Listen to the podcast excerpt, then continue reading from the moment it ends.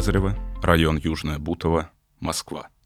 Улица находится между бульваром Адмирала Ушакова и Бунинской аллеей.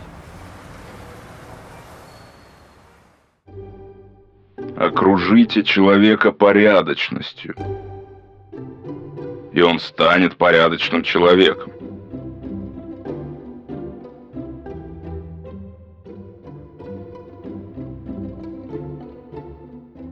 Кто такой Михаил Лазарев?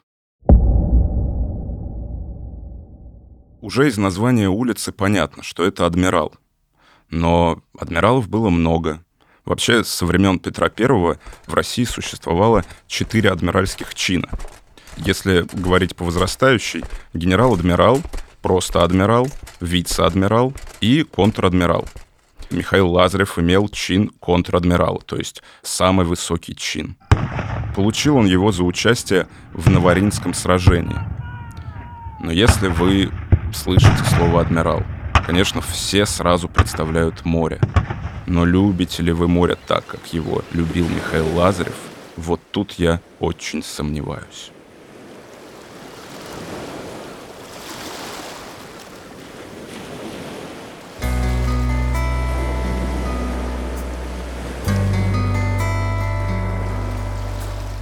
Михаил Петрович Лазарев — это первооткрыватель Антарктиды, командующий Черноморским флотом, путешественник, военный и исследователь.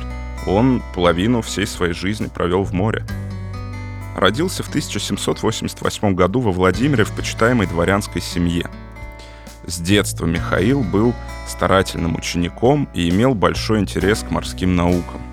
За свои старания и усердие он был отправлен на стажировку в Англию, все прямо как сейчас. Сын из богатой семьи едет учиться в Англию.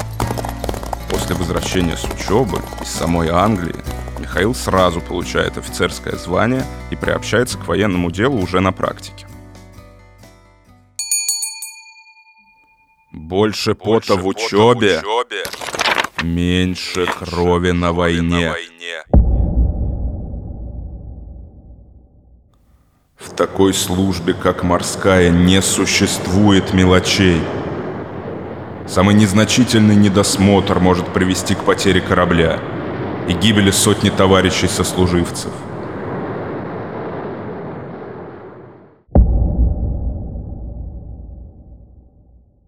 Немного повоевав, Михаил начинает смотреть в сторону бизнеса и науки. Он решает совершить кругосветное путешествие на легендарном корабле «Суворов». Цель поездки — наладить бизнес-отношения между Россией и Русской Америкой. Где это Русская Америка?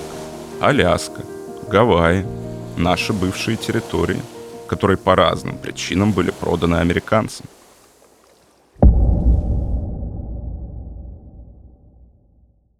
В октябре 1813 года Михаил Лазарев с командой лучших моряков – отправляется в захватывающее и полной опасности кругосветное путешествие. Ему было 25 лет. А чего добился ты?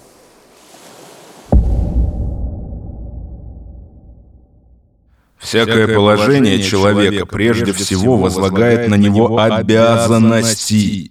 С точным, безукоризненным их выполнением связано не только служебное, но и его личная честь. А что тут такого опасного, спросите вы? Ну, плывут себе на корабле, это же не в войне участвовать. Ну нет, погода, туманы, ветра, бури, ну и вражеские французские корабли. В море не все друзья, особенно в то время. Но им все-таки удается благополучно добраться до Ла-Манша. Они пробыли там несколько месяцев, потом мимо острова Мадейра прямиком к Бразилии, и пересекли экватор. Не остановиться в Рио-де-Жанейро было бы просто глупо, что они, собственно, и сделали, проведя там месяц. Официальная версия ремонт судна, ну а на самом деле можно только догадываться. Думаю, было весело. В дневнике, конечно, Михаил написал – Мореплаватели не упустят случая во всякое время делать исследования о всем том, что может способствовать вообще успехам науки и в особенности э, каждой части. Поэтому официальная версия каникул в Бразилии — исследование местности. Ну и, конечно же, запас провизии для дальнейшей дороги. Следующей точкой на карте путешественников был Атлантический океан. Этот переход дался совсем нелегко. Это же вам не Рио-де-Жанейро. Корабль был как бумажный, и всем находящимся на нем казалось, что ветер и волны вот-вот разнесут его на маленькие кусочки. В общем, было страшно холодно, и темно. Но, несмотря ни на что, Михаил Лазарев сам стоял у штурвала и не выпускал его из рук весь опасный участок пути. То есть он не в каюте люкс отсиживался. Ох, худо, если вахтенный офицер приказывает что-либо, а сам не знает, как оно делается. В августе Суворов добрался до порт Джексона. Это в Австралии. Там опять погода была не ахти, град и ливень, но зато был праздник. Салют в честь окончательной победы над Наполеоном. Там, конечно, тоже постояли в Австралии, отметили, перевели дух, поисследовали местность, ну и нанесли очертания юго-восточных берегов Австралии на карту. После залива Порт Джексон Суворов снова направился к экватору, теперь уже по Тихому океану. В какой-то из дней вдали неожиданно показалась суша. Неожиданно потому что на карте в том месте не было отмечено ничего, только бескрайние воды океана. Делать нечего, надо исследовать. Выяснилось, что судно наткнулось на группу коралловых островов, и до сих пор никто не знал об их существовании. И тут Михаил принимает незапланированное решение. Какое? Правильно. Исследовать. На остров отправляются две шлюпки. Дорога короткая, но на них успевают напасть акулы, так э, называемые морские прожоры. Еле ноги унесли, и после вот всего этого выяснилось, что на островах нет ничего ценного, только кустарники и кораллы. Но и тут Михаил не теряется и посвящает находку своему любимому Суворову. В общем, он в очередной раз увековечивает его имя. Говорят, кстати, что это место невероятной красоты. Называется Атолл Суворова. В общем, будьте рядом, заплывайте, берегитесь акул. В ноябре ребята добрались к берегам Русской Америки, к Новоархангельску, где остановились на всю зиму. За это время Лазарев поправил карту и нанес береговую линию северо-западных берегов Америки. Весной наполнили трюмы Суворова различными товарами, чтобы доставить их на острова Прибылова, заняться коммерцией, как и планировали. Добрались до места, выгрузили продукты, а на их место приняли пушнину, заготовленную местными жителями, и направились обратно, домой, в Кронштадт. Путь назад начался в июле. Плыли вдоль берегов Северной и Южной Америки, но не забыли остановиться и в Перу, там были улажены кое-какие вопросы по бизнесу. Пока плыли, Лазарев постоянно сверял то, что видел, с тем, что было нарисовано на карте. И понял, что почти все, что изображено, не имеет ничего общего с реальностью. Бывшие здесь ранее мореплаватели то ли рисовать не умели, то ли увлеклись другими исследованиями. Короче, рисовали непонятно что. И, в общем-то, все неправильно. Он поправил и сделал нормальные карты. По дороге домой захватили еще классных пассажиров. Лам, альпак и черепашек.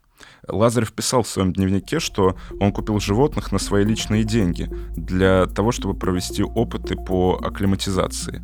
Это, в общем, было не для бизнеса.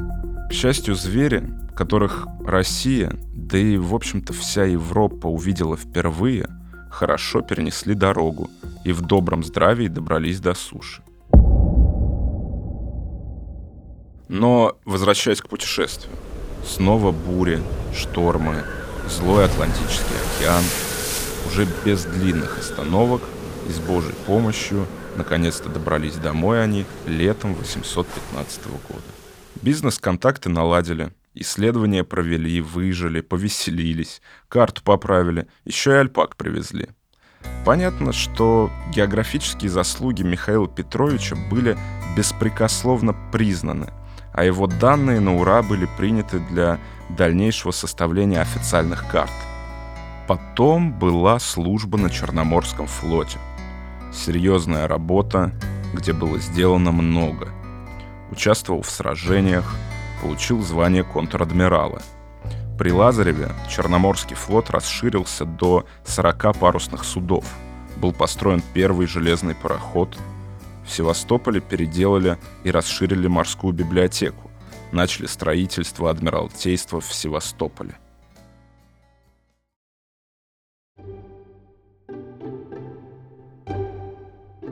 Гораздо приятнее видеть подвижных и активных офицеров, полных мужества и энергии, нежели этих сидней, философов, которые только что курят трубки с утра до вечера и рассуждают о пустяках. Они на какое по службе дело, в общем-то, и не способны.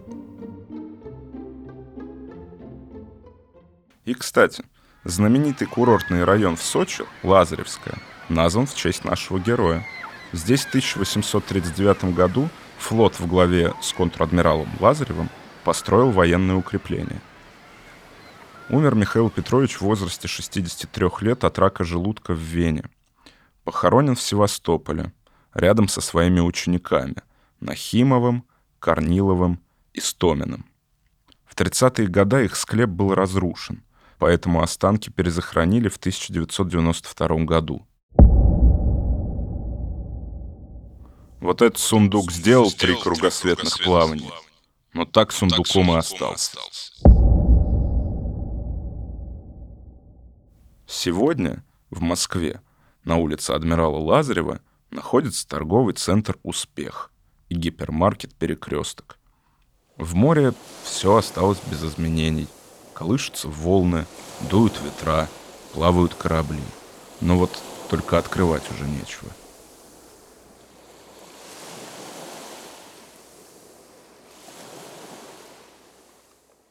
Ищите нас в социальных сетях и приложениях «Скрытые лица». Слушайте бесплатно на нашем сайте hiddenfaces.ru, а также в приложениях Яндекс Музыка, подкасты от Apple и ВКонтакте.